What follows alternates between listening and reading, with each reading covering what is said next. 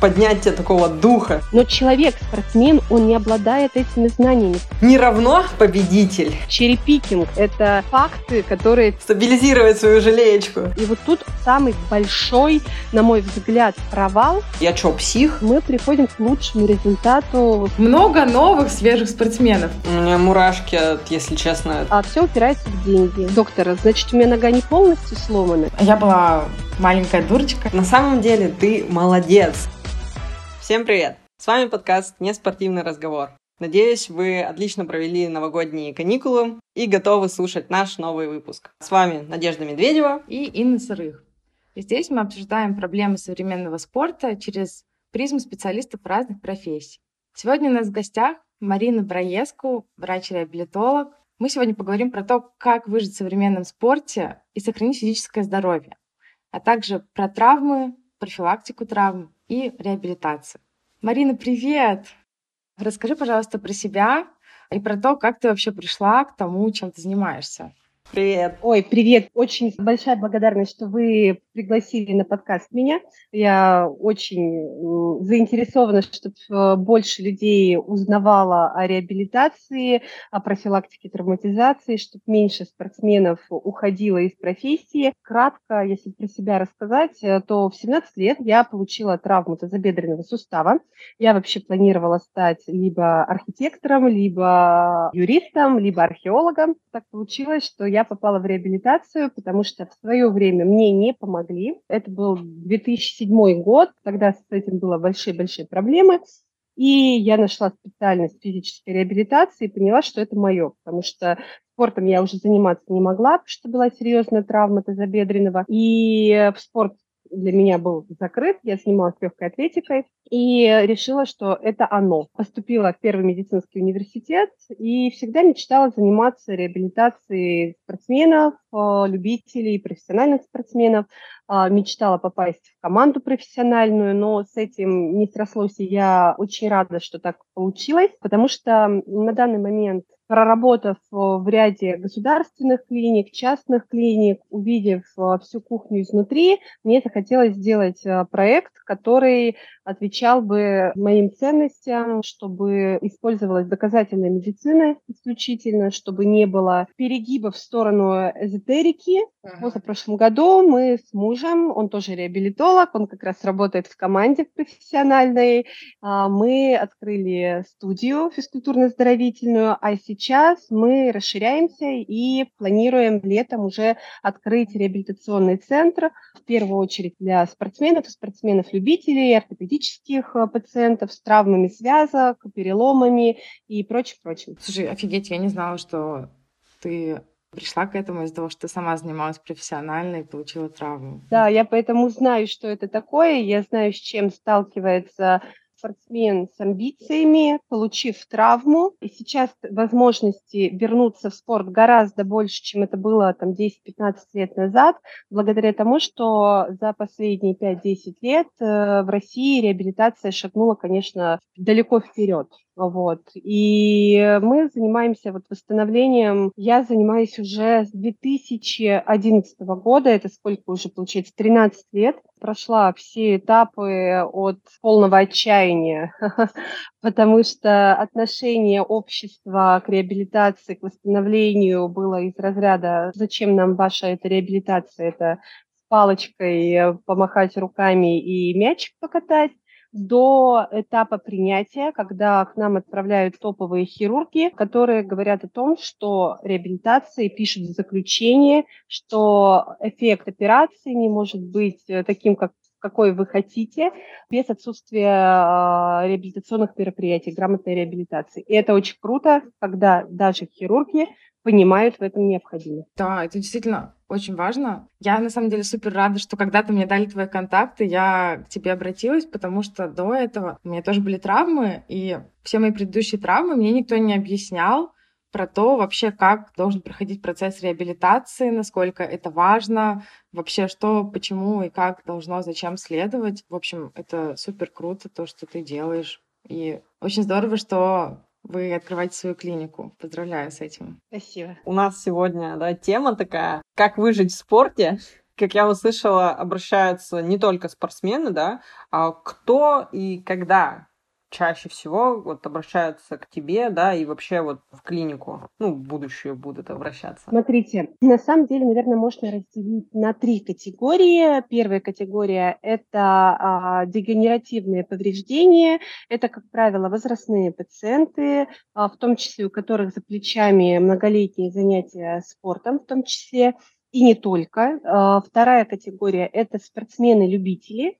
И третья – это профессиональные спортсмены. Почему вот эти три группы? Потому что они, подход к ним отличается ну, прям колоссально. Если вот все емко да, сжать и сказать, для чего люди обращаются, чаще всего обращаются это с болями, суставными болями. Второе – это с повреждением связок и переломами, то есть это, как правило, контактные травмы, и послеоперационные пациенты.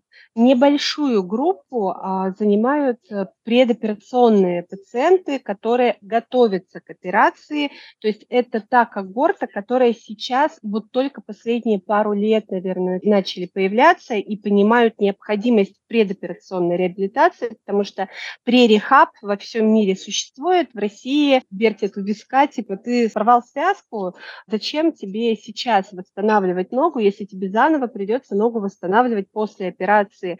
При этом не учитывают, что у человека, например, снижается качество жизни, потому что ожидание операции может занимать от там, пары месяцев до года, и этот год человеку надо как-то ходить нормально, там, если это травма плеча, функционировать, э, не знаю, в рамках повседневной жизни, во-вторых, э, если не восстановить диапазон движения, мышечную силу, проприорецепцию, да, ощущение тела в пространстве, то постоперационный период он будет протекать гораздо сложнее, может протекать гораздо сложнее, чем если есть предоперационная реабилитация. И, наверное, главный такой момент – это информационная поддержка и психологическое сопровождение. Вот здесь как раз мы пересекаемся с спортивными психологами, потому что вылететь из спорта на продолжительный период, Инна по своему опыту знает, что это такое – когда ты там на самом пике своей карьеры и рвешь, например, ту же самую связку, и ты понимаешь, что восстановительный период у тебя будет какое-то время, но ты не знаешь сколько, какая будет реабилитация, что тебе предстоит в раннем послеоперационном периоде. Наваливается отчаяние, часто развивается, к сожалению, депрессия, из которой легче восстановить э, конечность, ее функцию, чем вывести спортсмена из вот этого депрессивного состояния. А если это, например, повторная травма, то это вообще катастрофа, и эм, без вашей помощи никак не обойтись. Поэтому наша задача вот на предоперационном, например, периоде информационно человека подготовить, к, что его ожидает, чтобы он чувствовал свою поддержку со стороны реабилитолога, чтобы он мог обратиться за ответы на вопросы, которые не даст хирург, которые, к сожалению, не всегда можно верный ответ найти в интернете. И вообще не очень советую пользоваться поисковиком, потому что интернет, извините, это большая помойка, где много информации не соответствует соответствующей действительности, даже вредной информации. Наверное, вот это основные пациенты. Я, кстати, очень удивлена. Я, если честно, вообще впервые услышала о пред э, вот именно операционной подготовки. Вот я такая подумала, блин, ну если бы, не дай бог, конечно, но если бы я получила какую-то травму, навряд ли бы я лично пошла бы к врачу, я бы просто ждала операцию, и потом, да, сейчас я уже осознаю важность именно восстановления, но предоперационная, вау, Ну, если интересно, если у нас формат позволяет, я кратенько расскажу просто, что это такое конечно, для наших конечно. слушателей. Если взять, например, травму коленного сустава, повреждение сухожилия, сухожилия и повреждение связки. На что направлена реабилитация? В первую очередь это на восстановление объема движения. В первую очередь это разгибательная функция, потому что когда нога находится в полусогнутом положении, а очень хочется при травме там подушечку какую-нибудь подложить под коленку, например, а, развивается контрактура и нога полностью не разгибается. Это переносится на нашу походку, когда а, нагрузка идет не через пятку перекат, а опирается пациент на носочек. И что мы имеем? Мы имеем нагрузку на передний отдел коленного сустава, что, к сожалению, в позднем периоде через там, полгода может привести к тендинопатиям. Тендинопатии – это то, что раньше называли тендинозами, тендинитами. Это боль в переднем отделе коленного сустава когда происходит э, изменение структуры сухожилия и болит уже не связка, которую там поставили новую, а болит другая структура, и этого можно было бы избежать и раньше вернуться в спорт, не получить, да, это как бы такая э, проблема оверюзовская, оверюз переиспользования, да. Если бы в предоперационном периоде мы вовремя ногу разогнули, научили бы правильной походке. Это первое, это разгибание, сгибание. Второе – это сила мышц. Естественно, когда у нас есть повреждение структуры, а, какое-то время человек ходит на костылях или носит брейс, или фиксатор, или, не дай бог, гипс, а мы имеем атрофию мышц,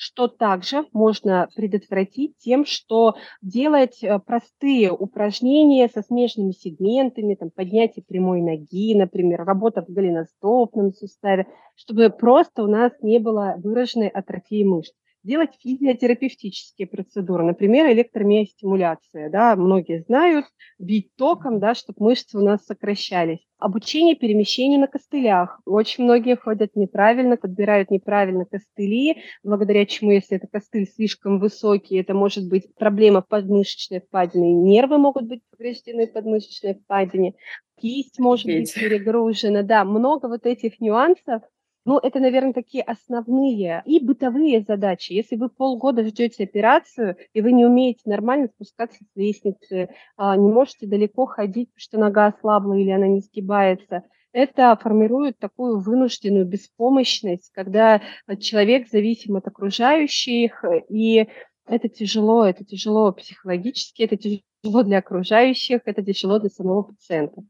Вот, наверное, это такая предоперационная реабилитация, она основная. Естественно, есть нюансы его ряда травм, но на этом этапе обычно этап предоперационки длится где-то 6-8 недель. Это время достаточное для того, чтобы подготовиться. То есть не на полгода заниматься, обычно дают рекомендации, пациент уже знает, что ему делать в раннем этапе, когда он на операцию попадает, и сразу после операции, еще не добравшись до реабилитолога, в палате, он подбирает там, уже себе себе покупается инвентарь, там резиночки, мячики и так далее, он уже сразу может выполнять какие-то простейшие упражнения.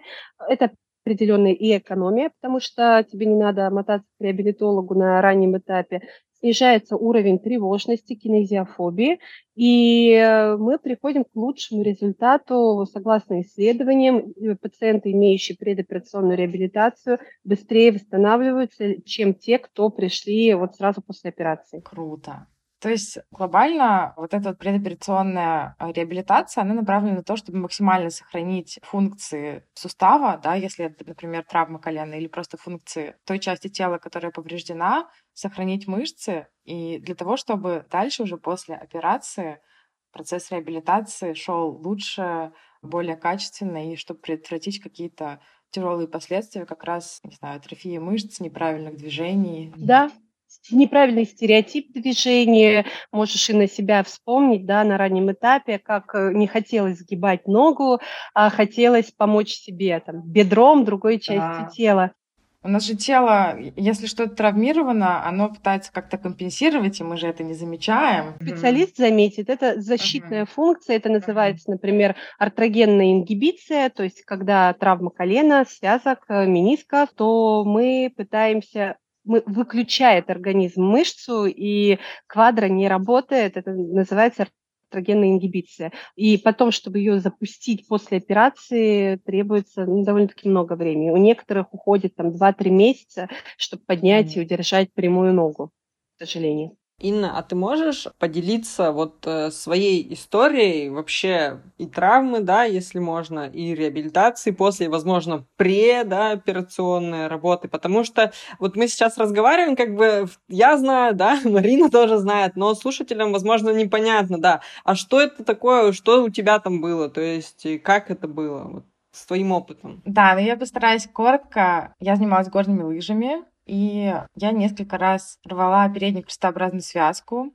Первый раз у меня случилась травма, когда мне было 17 лет. Мое предположение, что это было из-за перетренировки, потому что у нас тогда поменялся тренер в команде, и нас прям начали жестко гонять. Мы там просто пахали в зале по 6-8 часов в день. В общем, это было абсолютно не нужно. Когда я упала, я сразу почувствовала, что что-то не так с моим коленом, но врач в команде почему-то мне не поверил, сказал, что все в порядке, иди тренируйся дальше. Я была маленькая дурочка, я не понимала просто, насколько это все серьезно. И на сборах тогда, слава богу, у нас не было лыж, но все равно было какое-то ОФП, меня там заставляли на велосипеде ездить, что-то еще. Потом я приехала домой, оказалось, что у меня порван крест, миниск. Это было для меня большим ударом. И тогда мне сделали операцию в Австрии, и сразу же после операции там, в Австрии, в клинике в Инсбруке, мне в первые же дни, там были специалисты как раз по лечебной физкультуре, которые давали мне какие-то базовые упражнения, вот как раз обучали, как ходить на костылях, вот, я там провела несколько дней, по-моему, дней пять, и потом прилетела уже домой в Питер. Честно говоря, сейчас я не помню, что я делала там, но потом меня отправляли на реабилитацию в Москву, потому что я была только сборной России, в общем, мы там проходили всякие тестирования, и всех спортсменов из сборной России тогда отправляли туда. И как проходил этот процесс, я приезжала туда где-то на неделю, занималась там в этом центре, потом приезжала обратно в Питер, и что-то делала сама. Я не помню, что и как. Вот вообще, сейчас уже не помню, но мне очень хотелось поскорее вернуться в спорт. Вот это я точно помню. И мне кажется, что я форсировала процесс реабилитации. Ну и как бы мне никто не рассказал вообще, что важно, почему там нужно делать эти упражнения. Когда я уже почувствовала, что ну вроде все окей, вроде там я уже могу бегать, что-то еще, я уже забила на упражнения и просто хотела поскорее тренироваться, как все. Потому что у меня было вот это вот ощущение того, что вот я какая-то ну вот типа не как все, и это как-то плохо, и вот мне нужно поскорее быть как все и вместе со всеми тренироваться. Это, конечно, было ошибкой. Но, в общем, так я восстанавливалась, вроде как восстановилась, вернулась а, уже к выступлениям на соревнованиях. Сначала было тяжело, было страшно очень. А, вот именно психологическая у меня была проблема в том, что я не могла ехать так же, как я до этого ехала. Это было что-то такое, что щелкало в голове, когда я выезжала на крутой участок трассы, и вообще мне было с этим очень тяжело, но получилось с этим справиться, и все, вроде результаты пошли. И потом на соревнованиях просто последние соревнования на сборе, у нас полтора месяца сбор. Я думаю, вот все, вот последний день и домой вечером. Короче, я падаю, у меня не отстегивается лыжа, потому что были крепления сильно затянуты. И у меня травмируется второе колено. И снова весь этот процесс, опять меня отправляют в Австрию, опять мне там делают операцию, опять я возвращаюсь э, в Питер, что-то там делаю. А, вот я в Питере уже ходила в 122-ю медсанчасть, там был специалист по ЛФК, и также я ездила в Москву, туда-сюда, но опять, короче, мне никто ничего не рассказал, не объяснил, опять я вроде как восстанавливаюсь, и я даже не успела начать э, снова соревноваться, я третий раз рву связки, короче, все, тогда я понимаю, что пора заканчивать со спортом, потому что весь этот процесс очень долгий, тяжелый, болезненный, и пока ты восстанавливаешься, все остальные, во-первых, тренируются, развиваются, соревнуются, и когда ты возвращаешься, тебе нужно не просто вернуться и что-то продолжать. Ты, во-первых, делаешь шаг назад, и тебе нужно работать э, просто в 10 раз больше, чем все остальные, еще и не травмироваться. Тогда я приняла решение закончить, и потом я еще раз порвала связку, опять же из-за того, что я не уделяла внимания процессу реабилитации. Я думала, что ну и ладно, господи, вот я уже закончила этот спорт, и все вообще поставила на этом крест. В общем, я узнала, что я порвала связку, все, у меня просто паника, истерика. Ну ладно, нужно делать операцию. И потом один мой знакомый увидел, что я в Инстаграм выложила фотку с брейсом, с наколенником. Он такой, о, у тебя что, травма? Я такая, да. Он говорит, слушай, у меня есть вот контакт э, классного реабилитолога. Я такая, о, прикольно, нужно попробовать. И тогда я пришла к Марине. Какой был это год примерно? Это был год 2020 первый. Десять лет уже, я записываю, Марина работает. Да, да. И Марина, спасибо тебе большое, ты мне тогда рассказала, во-первых, про то, что там нужно тестирования какие-то проводить. До этого вот реально никакие тестирования не проводили. Ни на движение, да, ни на силу мышц. И то, как был выстроен процесс наших занятий, я приходила, мы делали упражнения, Марина записывала видео, для домашней работы, чтобы у меня эти видео были на телефоне со всеми комментариями, да, чему нужно уделить внимание, чтобы я могла посмотреть дома сама и продолжать заниматься. В общем, меня это супер замотивировало, и мне кажется, что как раз, во-первых, то, что процесс был понятен, да, то есть понятно, что делать, как делать, зачем, какие мы тестирования проводим, какая этапность реабилитации, как все начинается и как э, все должно идти дальше.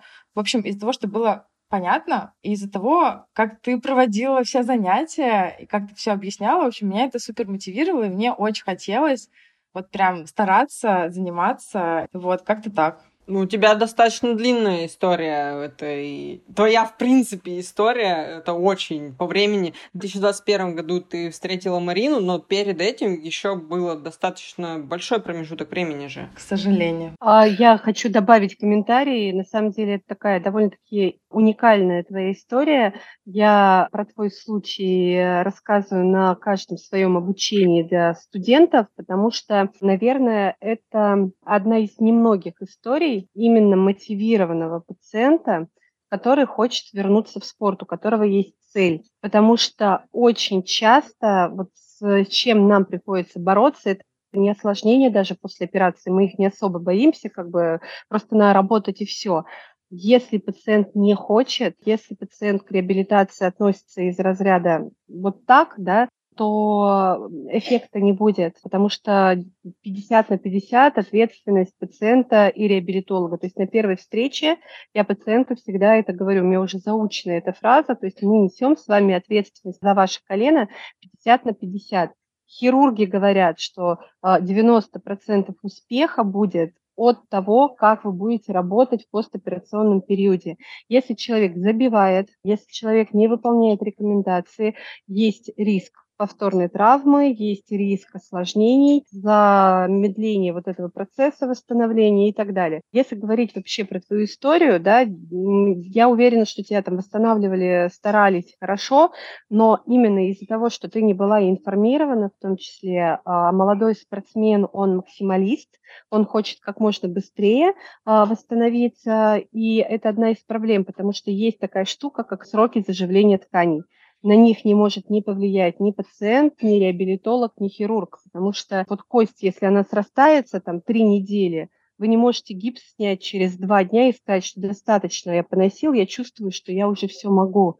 И срок заживления тканей, то есть когда связка твоя набирала прочность, ты выходила рано, выходила рано на соревнования. Есть огромное количество исследований, которые можно почитать, такие там первого, второго уровня доказательности. Во-первых, риск получения ипсилатеральной травмы второй ноги в два раза выше при пластике ПКС, у женщин, потому что есть э, всякие нюансы в виде гормональных колебаний, в виде гиперэластичности тканей в том числе.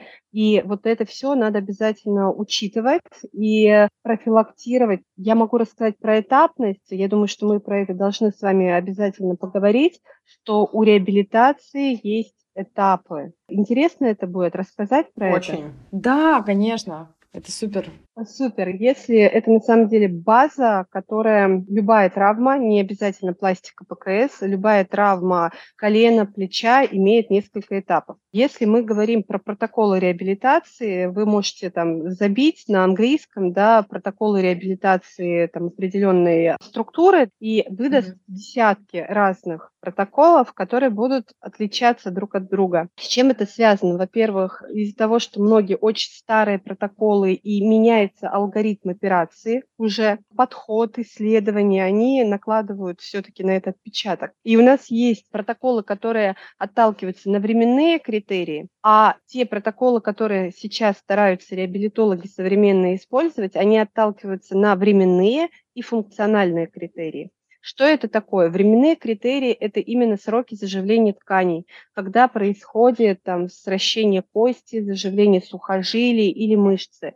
Это то, на что мы повлиять не можем, и мы не можем, например, после травмы ПКС через две недели давать прыжки, потому что ну, здравомыслие нам подсказывает, что это мы получим повторную травму. Так же, как и в твоем случае, если не ошибаюсь, после одной из операций ты через три месяца вернулась к лыжам, э, что категорически неправильно, потому что восстановление связки идет порядка 9-12 месяцев. И в современных протоколах не рекомендуется возврат к контактным видам спорта и с большими профессиональными нагрузками раньше, чем 9 месяцев. Да, вы скажете, там, а вот там «Зенит» или «Спартак» или сборная там возвращается в 4-6 месяцев. Да, но риск получить повторную травму или ипсилатеральную травму возрастает в несколько раз. Поэтому современные клубы с крутыми футболистами, в частности, они стараются все-таки только после там, прохождения тестирования сроков э, адекватных вернуть, иначе очень надолго вылетает спортсмен.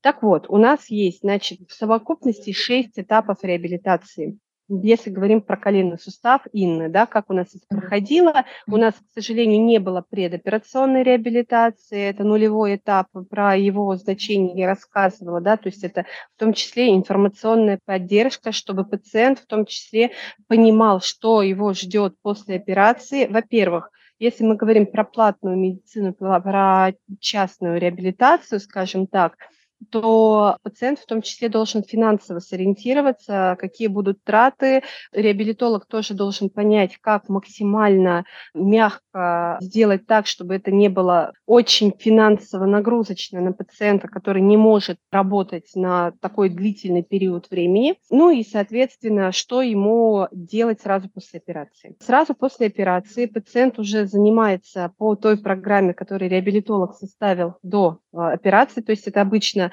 от наркоза отошел, денечек отдохнул и сразу начинаешь выполнять упражнения, направленные на профилактику тромбообразования. Обязательно делает упражнения на активизацию мышцы. Ну вот если мы говорим про пластику ПКС, то это активизация четырехглавой мышцы бедра.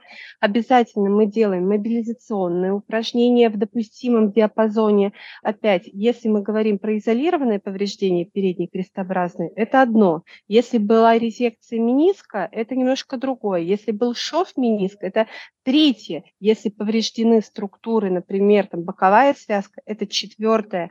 И искать в интернете, как восстанавливать, это неправильно, потому что не напишут сроки. И если мы говорим про госклиники, к сожалению, у врачей большой конвейер пациентов, они физически не могут успеть дать рекомендации, которые требуется. Ну, это невозможно, потому что им надо и прооперировать, и осмотреть пациентов. Очень сложно. На первом этапе, значит, мы должны с вами добиться адекватной амплитуды сгибания и отказаться от костылей. Как правило, это 60-90 градусов. Это минимум, что требуется для нормальной походки. Во-вторых, активизировать четырехглавую мышцу бедра снизить уровень боли, снизить отек, нормально ходить, нормальную походку, нормальный баланс, то есть удерживать равновесие на одной ноге. Это одни из тестов, которые мы проводим и отказываемся от костылей только при условии, если эти тесты выполнены. Если нет, извините, первый этап затянется. И вот здесь зависит многое от пациента, потому что если пациент раз в неделю ходит к реабилитологу, а остальные шесть дней он лежит на диване, будет один эффект. Если он активно занимается, будет другой эффект. Если он перегружает ногу, мы можем тоже откатиться назад. Почему я говорила, что разные категории пациентов требуют разный подход? Вот на первой встрече мы должны собрать анамнез, какой спортсмен, какой вид спорта, а, какие у него цели, какой у него уровень активности. Потому что если это спортсмен шахматист, это совсем другое, чем, например, баскетболист, волейболист или футболист, который имеет контактную да, э, травму. Даже если это сноуборд либо лыжи, это разный подход, разная программа, разный набор упражнений. Поэтому если пациенту дается бумажка с листовкой «делай вот эти упражнения», это категорически неправильно. На раннем этапе это еще как бы работает, на средних и поздних этапах нет. Так вот, мы перешли ко второму этапу. Извините, тебя перебью. Это очень похоже на то, как происходит обычно первый прием психолога, потому потому что мы тоже на первой встрече всегда собираем всю... Анамнез. Да, полную информацию о спортсмене, цели, задачи и так далее. Это всегда все индивидуально и зависит от конкретного случая. Да, да, и если не было сбора анамнеза, я очень хорошо ко всем коллегам отношусь, но бывают ситуации, когда идет такая конвейерная шаблонная работа, это неправильно. Если ваш реабилитолог не задает вопроса главного, а что вы хотите получить в конце реабилитации, я думаю, что стоит получить второе мнение, потому что не может быть одинаковой программы для всех даже лыжники разные, сноубордисты разные и так далее. Mm-hmm. Если вкратенько второй этап, я стараюсь не затягивать, на втором этапе а, мы должны восстановить полностью диапазон движения. Это, как правило, четвертая, десятая неделя, если мы говорим про спортсмена. Это где-то шестая, двенадцатая неделя, если мы говорим про неспортсмена, то есть даже сроки могут mm-hmm. отличаться. Mm-hmm. Во-вторых, мы должны понимать, что у нас с массой тела. Если у нас есть избыточная масса тела, которая очень часто спортсмены набирают в период ожидания операции, потому что у них снижена физическая активность, мы должны привлекать специалистов, то есть нутрициологов, диетологов, потому что это важно. Чем больше осевая нагрузка, чем больше жировой массы, это, во-первых, восстанавливается, усиливается часто отек из-за жировой массы, я не буду внедряться в особенности, осевая нагрузка, синовиты развиваются, развиваются очень часто, да, и так далее. Mm-hmm. Мы должны будем отказаться от костыля полностью, затем мы должны уже нормально ходить, добиться полного диапазона сгибания и должны работать уже над силой мышц. То есть где-то на восьмой неделе, если говорим про спортсмена, мы его должны заниматься с ним, тренироваться уже в тренажерном зале, то есть уже работая uh-huh. с весами. Но если это спортсмен-любитель, либо человек, который никогда не занимался спортом, это работа с собственным весом, с малыми отягощениями.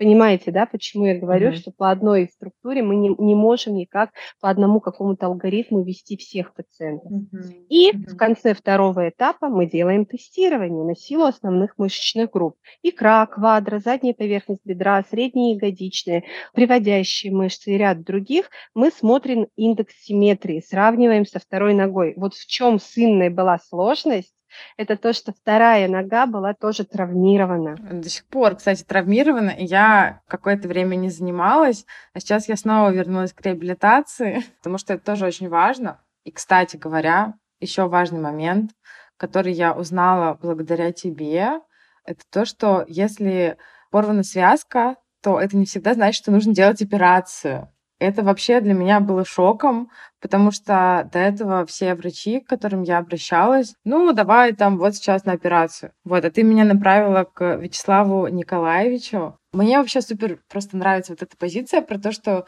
мы не лечим МРТ, а лечим боль и нестабильность. И это круто. Да, если вот отойти от этапности кратенько, да, в твоем случае, то не всегда нужна операция. Опять, если мы говорим про пациента, уровень активности не требует, например, каких-то скручиваний, неконтактный вид спорта, если мы говорим, то не всегда требуется операция. У меня нет в левом коленном суставе связки, там буквально волокна какие-то болтаются. Я занимаюсь, я катаюсь на серфе, я катаюсь на скейте немножко, на сноуборде много катаюсь.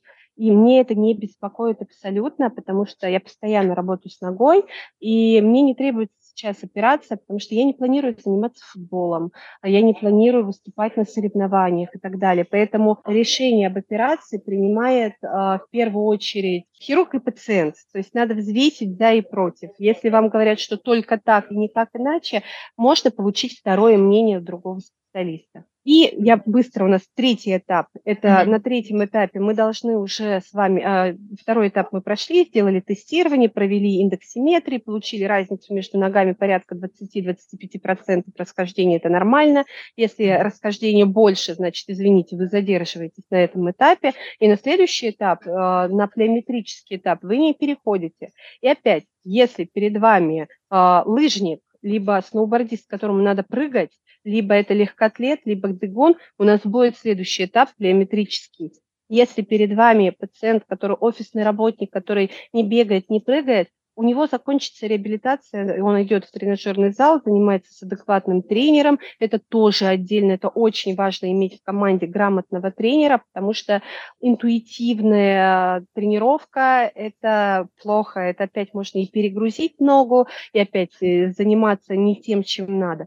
Если же у нас спортсмен требует э, восстановления дальше, то у нас плеометрика, у нас прыжки, это обучение правильному стереотипу прыжка. Сначала мы это делаем на двух ногах, потом на одной, потом это у нас какие-то препятствия, а потом вводятся спортспецифические прыжки, если это, например, волейболист это и баскетболист, это вертикальные прыжки, если это футболист, это больше прыжки в длину, да, и прочее. Если это лыжник, то мы начинаем работать очень много на нейромышечным контролем над стабилизацией коленного сустава. То есть если вначале мы старались динамически вальгус, ну, беречь коленку, потому что связка рвется, когда колено вовнутрь заваливается чаще всего, и мы оберегаем mm-hmm. наш трансплантат, потому что он пока не набрал силу, мы э, стараемся этого избегать. На этом же этапе мы уже делаем перекантовку такую легкую, мы готовимся к возврату в спорт, проводим тестирование, и после тестирования мы идем уже э, на четвертый этап, это возврат в спорт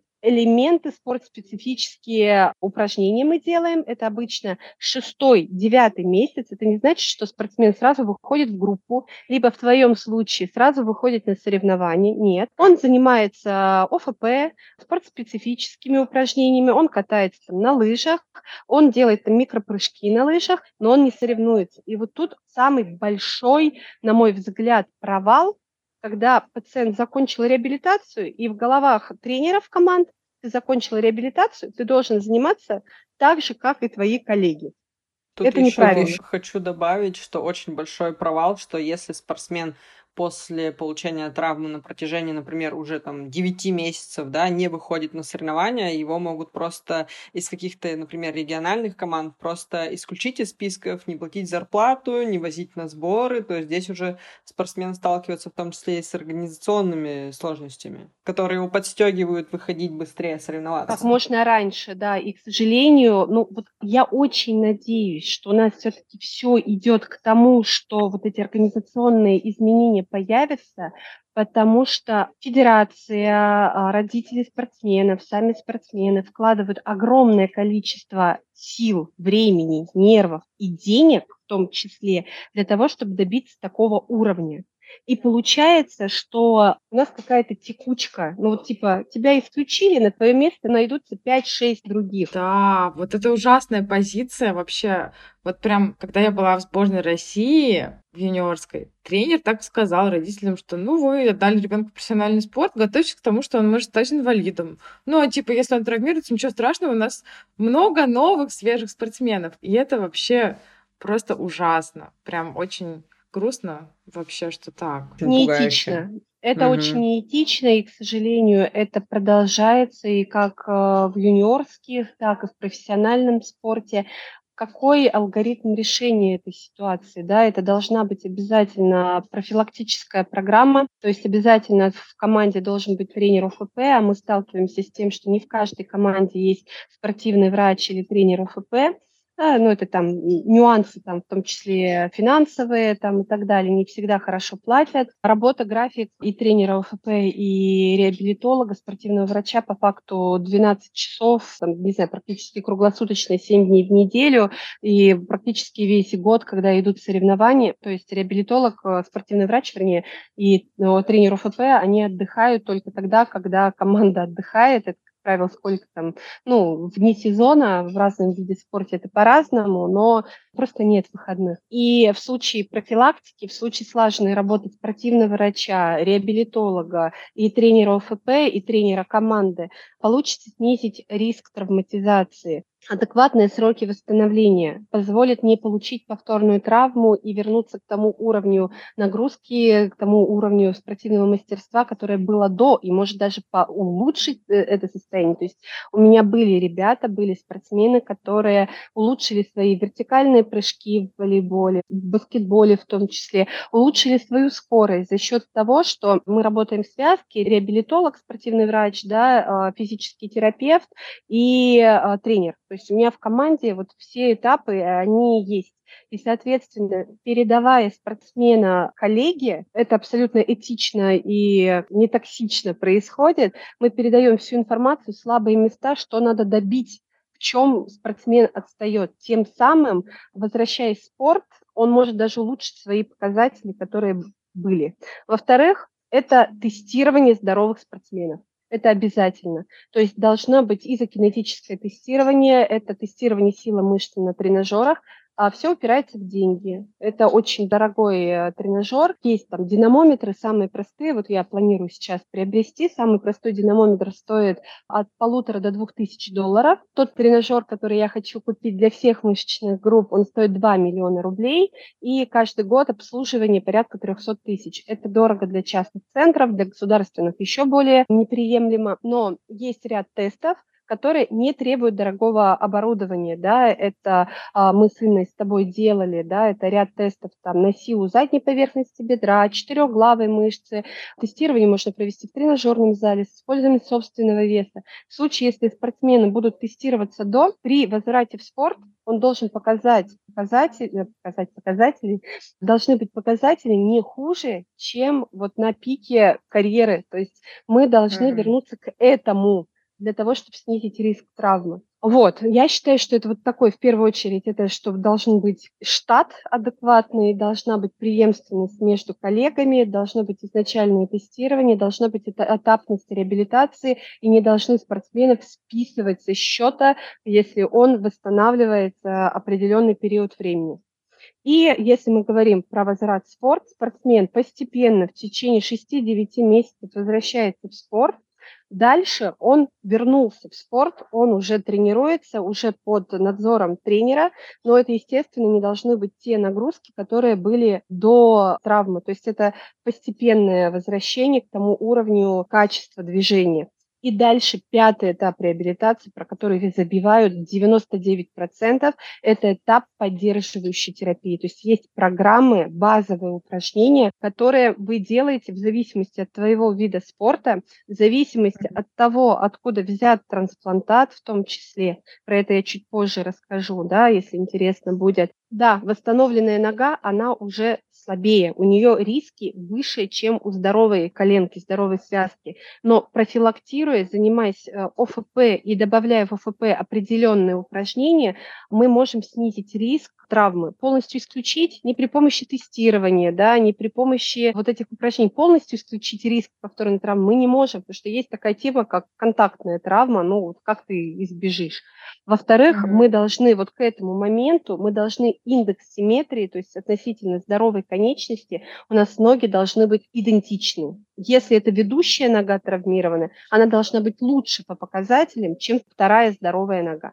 Пять этапов. Угу. Это очень интересно. И кажется, что они отвечают почти на все вопросы, которые мы хотели тебе задать. Знаете, Класс. сейчас э, быстренько хочу сказать, вот мы обсуждаем, да, как раз про травмы, да, травмы в профессиональном спорте и прочее.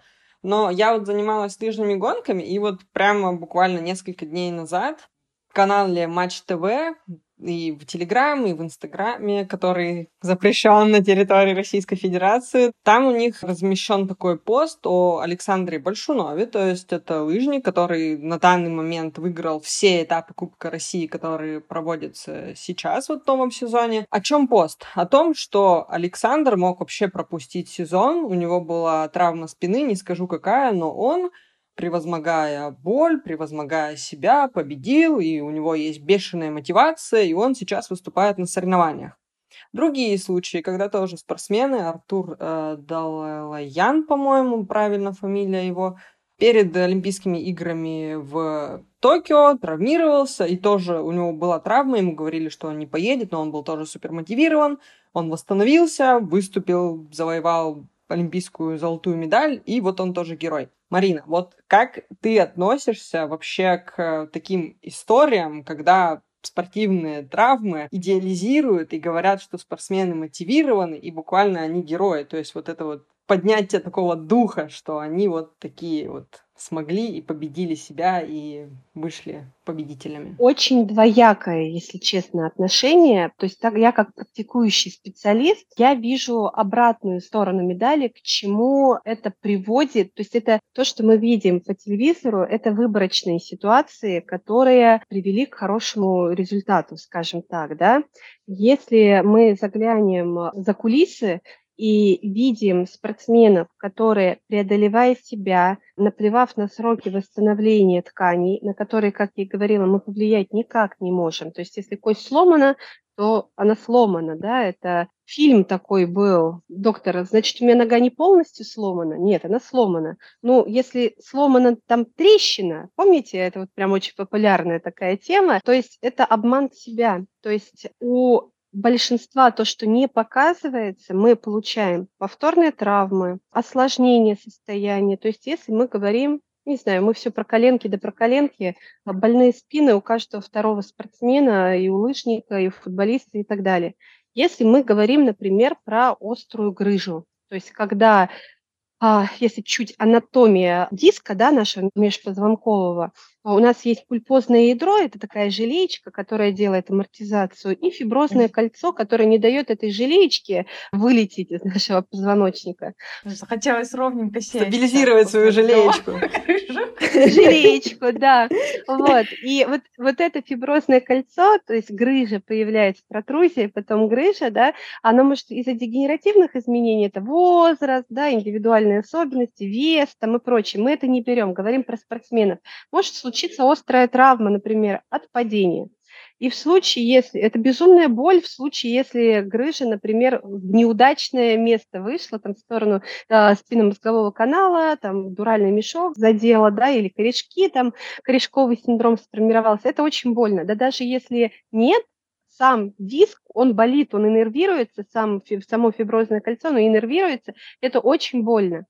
И если спортсмен будет преодолевать себя, давать нагрузку физическую большую, то это фиброзное кольцо, оно нормально не срастется. То есть э, это называется резорбция грыжи, обрат, ну, обратная резорбция грыжи, это нормальный процесс, то есть грыжа может сама по себе уменьшиться, если дать ей время на восстановление. Это не значит, что спортсмен, это обратная сторона, что спортсмен должен лежать на кровати и ничего не делать, но он не должен давать скручивание, большие ударные нагрузки, плеометрика, бег и так далее. Нужно время, чтобы она зарубцевалась, зажила, и потом пациент делает снимок, и этой грыжи нет э, и следа. В случае, если он будет давать большие нагрузки, заживление не произойдет. То есть вот этот рубец, он не сформируется. И мы что можем получить? Мы можем столкнуться с хронической болью в спине.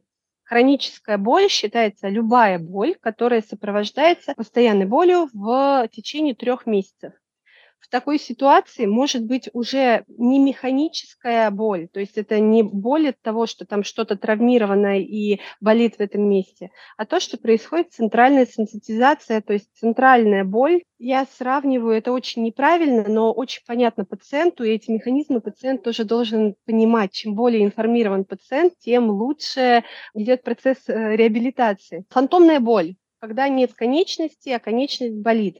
Тут то же самое, то есть конечности нет, болит голова, то есть формируется участок возбуждения в головном мозгу, мозге, мозге. Во всех них.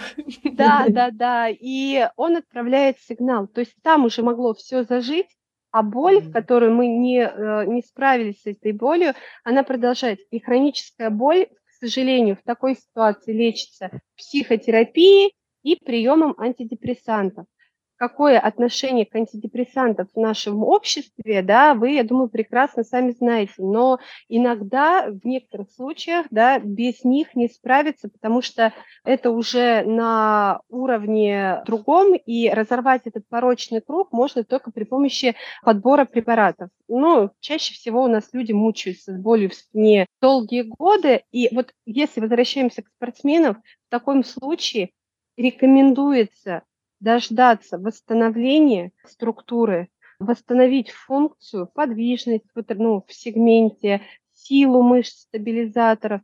То есть неправильно сразу давать нагрузку, неправильно сразу идти э, закачивать, как у нас многие говорят, там гиперэкстензии мышцы спины. В гиперэкстензии ничего плохого нет, но нагрузка должна соответствовать тому уровню, на котором находится спортсмен. Вторая сторона. Есть такой момент психологический, опять упадническое состояние, когда все, вот у меня болит спина, травмирована, там, ну, про спину будем говорить, ладно, и человек опускает руки. И вот эти примеры, они показывают нам, что все возможно. Вот он восстановился, значит, и я смогу. Но вот этот баланс найти, то есть очень важно, чтобы был проводник, спортивный психолог, прекрасно справиться с этим моментом, объясняя, обсуждая, что это вот не твой случай. Реабилитолог, который скажет, что болезнь, травма спины, болеть спина может из-за разных причин. Там может быть перелом,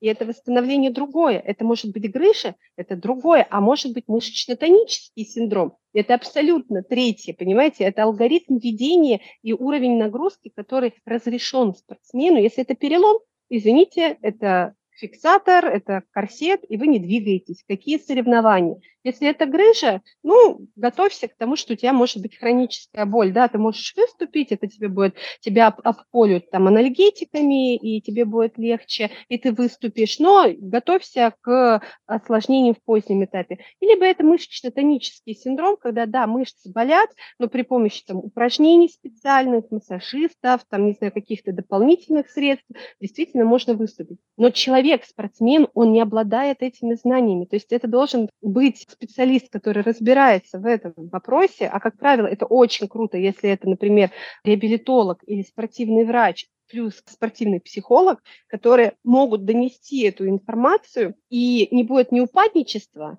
ни гонкой за тем, чтобы, не будучи готовым, вернуться в спорт. Я хочу вот пример привести. У меня в свое время пришел тренер, не буду его называть, и он говорит, вот у вас так все круто, я хочу с вами сотрудничать, чтобы вы возвращали моих спортсменов к соревнованиям после пластики ПКС за три месяца. Я говорю, это невозможно. Это невозможно. Значит, вы плохой реабилитолог.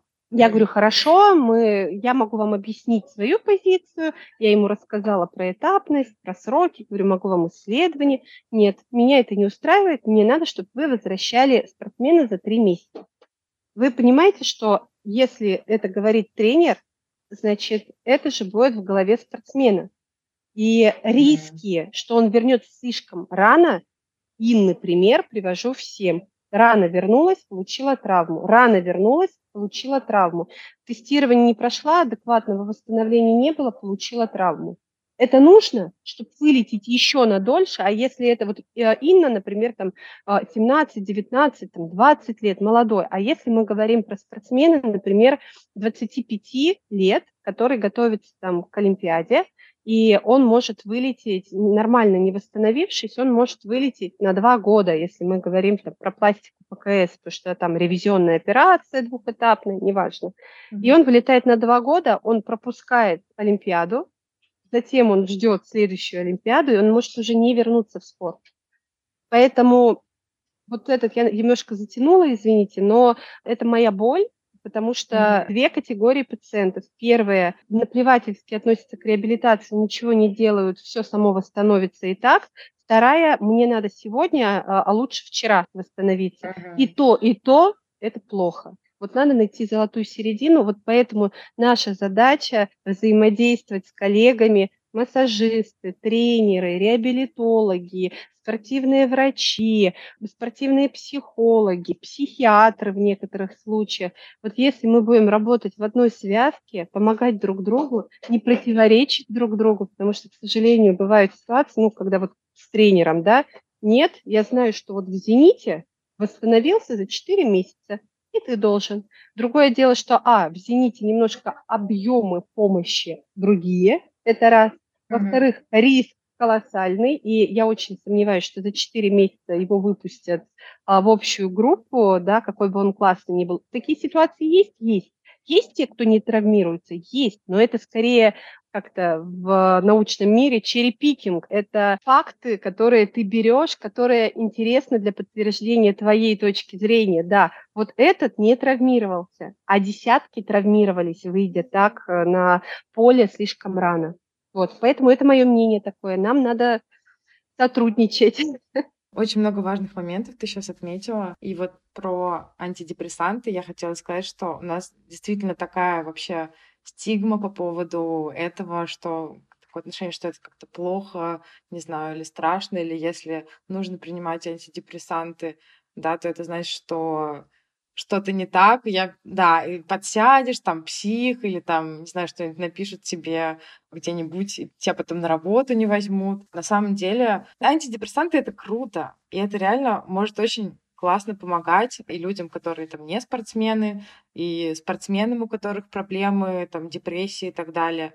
Да, то есть это не что-то, на что подсаживаешься, а это то, что действительно может ускорить процесс реабилитации, процесс восстановления и то, что просто может помочь стабилизировать состояние, и на этом стабилизированном состоянии уже будет намного проще строить, да, что-то новое и возвращаться назад. И потом, когда это новое построится, можно будет от них отказаться спокойно. В этом вообще нет ничего страшного. И действительно, кажется, что очень важно находить вот этот баланс между тем, чтобы не форсировать события и не пытаться бежать скорее, возвращаться, потому что если ты бежишь скорее и пытаешься вернуться в спорт и соревнования, а зачем? Реально, от того, что это будет больше на три месяца, вряд ли что-то сильно изменится. Инна, поэтому я недавно выступала в СКА на конференции, и передо мной выступала твоя, твой преподаватель. Наш, наш, да. Да, ваш преподаватель. Она была первой гостьей подкаста, кстати. Ой, здорово.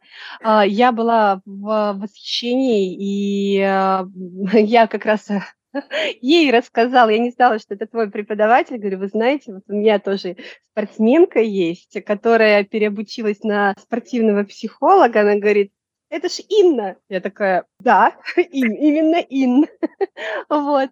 И если мы говорим про форсирование событий, тут ваша работа, то есть это работа спортивного психолога, она на первом месте. И психологическая часть. Нас обучают этому, нас обучают общаться с тревожными пациентами, но есть уровень компетенции. Моя работа – это реабилитировать, работа хирурга – оперировать. Ваша работа – это вести здоровье, психологическое состояние пациента под вашим контролем, потому что если, например, реабилитация идет не так, как надо, то есть черепикингом с моей стороны, когда я веду свой аккаунт, например, в Инстаграм, я выкладываю, вот было так, стало так. И это вот так быстро случилось.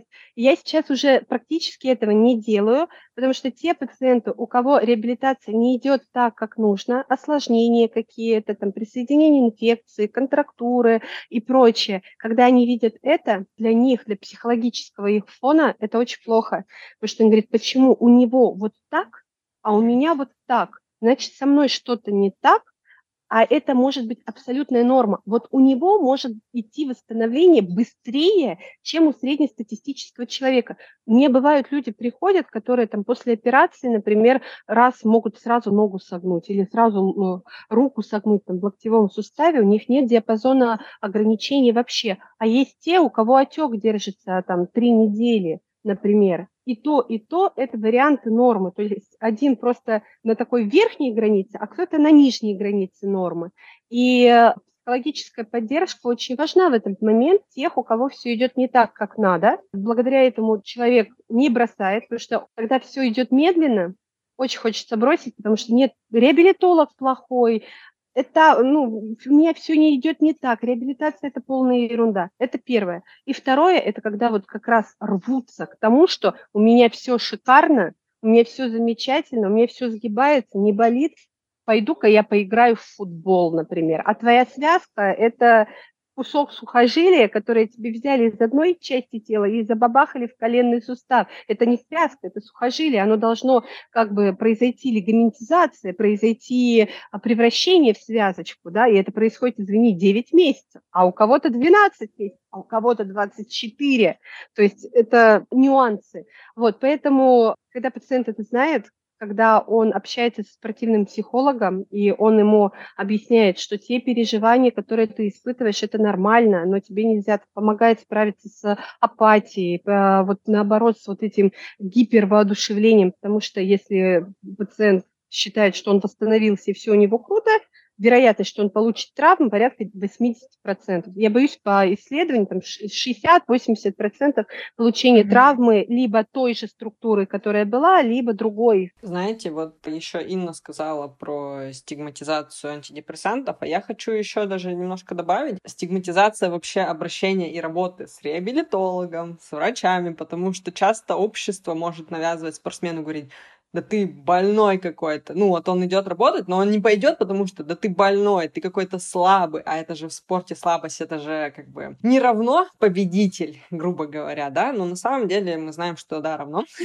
вот, и также вообще обращение к психологу, да, спортивному, к психотерапевту, да, возможно, тоже, я чё, псих? Ну, то есть вот к этим вот э, ярлыкам мы возвращаемся опять, да, вот больной, слабый, псих, но нет, на самом деле ты молодец, если ты идешь к профессионалам для того, чтобы они тебе помогли восстановиться, помогли укрепиться, помогли вообще вернуться или наоборот улучшить твою деятельность и помочь тебе, в первую очередь спортсмену, достичь тех результатов, которые ты хочешь. То есть не ты самостоятельно один что-то пытаешься делать и каждый Найти раз... информацию. Да, да, в Гугле или в Яндексе. Или у других спортсменов. Да, или взять программу реабилитации других спортсменов, да. которые также восстанавливают останавливались. Типа у тебя же получилось? Нет, когда ты идешь со своими проблемами, идешь к специалисту, который именно индивидуально для тебя подбирает программу, строит работу, так ты наоборот становишься более профессиональным спортсменом и заботишься о себе и делаешь себе только во благо. Неважно, что другие там говорят и слушают. Главное, что спортсмен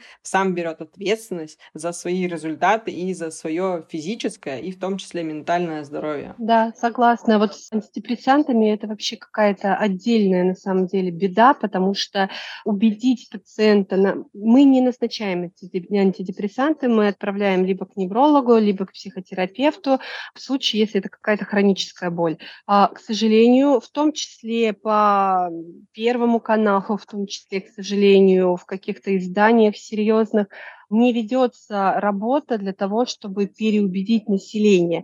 То есть у нас действительно антидепрессанты, я не псих. Второе, я на них подсяду и не смогу с них слезть и ряд других, что мне будет плохо. И многие, вот у меня там подруга, знакомая, пила неделю антидепрессанты, ей было очень плохо, голова кружилась, она бросила, никакого эффекта, потому что в течение недели не было. Это с чем связано? То, что не объясняется механизм, то есть если бы у нас было больше передач, каналов, на которых рассказывались, информационная была бы поддержка, да, вот про что я mm-hmm. считаю, что специалисты и психологи, и реабилитологи обязательно должны говорить с человеком, а не только, да, там, э, три подхода по 15 повторений, например, а то, что антидепрессанты имеют накопительный эффект у кого-то накопительный эффект да. там две недели, у кого-то три или четыре недели, в зависимости от препарата. Побочки могут быть, антидепрессанты могут не подходить, и бывает так, что приходится подбирать там два-три вида антидепрессантов. Это нормально, потому что не всегда получается попасть. У меня, например, с первой попытки я как, ну, я могу сказать просто по своему примеру, да, мне первую неделю было очень тяжело, но когда мне подобрали дозировку, я очень пожалела, что я не сделала это раньше. У меня была депрессия затяжная, которая не позволяла встать с кровати. Депрессия – это не что-то выдуманное, придуманное. Это, наверное, еще одна стигма, что тебе надо просто чем-то заняться, и у тебя твоя депрессия пройдет ты просто обленилась, депрессия – это очень модная типа болячка. Не, ребят, депрессия – это болезнь, которая диагностируется, которая проводится тестирование, которая нельзя самому поставить, но может поставить специалист, и у которого есть ряд проявлений, таких красных флажков, на которые можно обратить внимание и обратиться к специалисту. И нет привыкания к антидепрессантам. Современные антидепрессанты не вызывают привыкания, но антидепрессантам относиться как к таблетке, которая решит твои проблемы, тоже нельзя. То есть, когда mm-hmm. я общалась с психотерапевтом, и мне назначили антидепрессанты, мне назначили препараты и сказали, Марина, вот ты пьешь их год, но не жди, что через год твои проблемы рассосутся сами собой. Этого не будет. То есть ты находишься в таком психологическом состоянии ровном, когда ты можешь без эмоций, без истерик, э, в ресурсе, то, что называется, uh-huh. решить эти проблемы поменять свои отношения, в том числе при помощи психотерапии, общения с, если мы говорим про спортсменов, со спортивным психологом, ты их решаешь, и когда ты отказываешься от антидепрессантов, когда под контролем врача ты перестаешь их принимать, уже к этому моменту ты устранил причину, которая привела тебя к такому психологическому статусу. То есть только антидепрессанты без психотерапии, без помощи специалиста, это тоже не решение пить, ну, если антидепрессанты пьются, например, там, при хронической боли, да, это тот вариант, который э, может убрать болевой синдром и э, решит эту проблему. Но если мы говорим именно про депрессию, тут должна быть именно комбинированная терапия, совокупность э, работы ряда специалистов. Ой, Марин, спасибо большое, что поделилась своей историей. Мне кажется, здесь можно провести такую параллель, точно так же, как просто сами по себе антидепрессанты не решат проблему, также операция не решит э, проблему травмы, да, здесь очень важно. Очень само важно. не восстановится, само, само да. не восстановится, да. Mm-hmm. То есть многие, к сожалению, в том числе а, некоторые хирурги, их становится все меньше и меньше. Мы прям очень работаем над э, информированием, и вообще специалисты появляются, которые э, с реабилитологами там за руку идут. А, то, что ряд специалистов говорил, например, что Какая реабилитация? Ты молодой, у тебя само все восстановится. М, кошмар какой, ужас. Наши слушатели, я думаю, что один, два, а может быть и больше могут поделиться с нами своей историей. Я думаю, что многие с этим сталкивались. Так, кстати, еще по поводу вот антидепрессантов и вообще депрессии, я э, очень люблю слушать подкасты сама. И есть такой подкаст, называется «Чай с психологом» Егора Егорова. И у него там как раз недавно был выпуск и про депрессию, и про антидепрессанты, про то, как весь этот процесс проходит. Мы можем оставить ссылочку под нашим выпуском, послушать потому что там все Да, мы обязательно оставим все ссылки и на аккаунт Марины, и на, я думаю, сайт студии, и, возможно, потом изменим на сайт клиники, а также на аккаунты нашего подкаста, на все, в общем, ссылки все будут в описании. Да, наверное, мы тогда на этом будем завершать нашу встречу сегодняшнюю. Марина, спасибо тебе огромное, что ты к нам сегодня пришла. Вообще супер интересно. Я прям даже, не знаю, как-то вот я всегда после общения с тобой, я очень заряжаюсь. Я, хоть я не очень выспалась сегодня после долгого пути, сейчас я просто полна энергии, Спасибо тебе большое, очень интересно, очень полезно. Да, Марина, спасибо. Я выписала себе тут в блокнот лист, и я думаю, я еще буду переслушивать уже готовый выпуск и тоже что-то отмечу для себя, что и очень хочу, чтобы как можно больше спортсменов и тренеров и всех-всех, кто работает в сфере спорта, послушали этот выпуск, потому что он действительно очень важный, и как раз то информирование, про которое да, мы сегодня говорили, вот этот выпуск один из способов как раз доносить адекватную и такую правильную, если можно так э, выразиться, информацию. Спасибо вам огромное за приглашение. На самом деле мне это очень импонирует. Я считаю, что чем больше людей это узнают, чем больше людей понимают, какой должна быть реабилитация, чем больше специалистов, э, я в том числе занимаюсь э, обучением специалистов, и в последнее время приходят все более и более грамотные, классные ребята, наполненные многими обучениями, то есть большим багажом знаний, то есть та реабилитация, те специалисты, которые были, например, там, не знаю, 10 лет назад, у нас не было особой возможности учиться, сейчас эта возможность есть. И люди в том числе меняются, сами пациенты меняются, мы это видим, кто к нам приходит. То есть чаще всего приходят люди, я говорю, так, вы будете заниматься? Говорю, ну, конечно, это же нужно нам. То есть не меня сюда привели за руку и заставили, а что мы сами готовы и хотим восстанавливаться.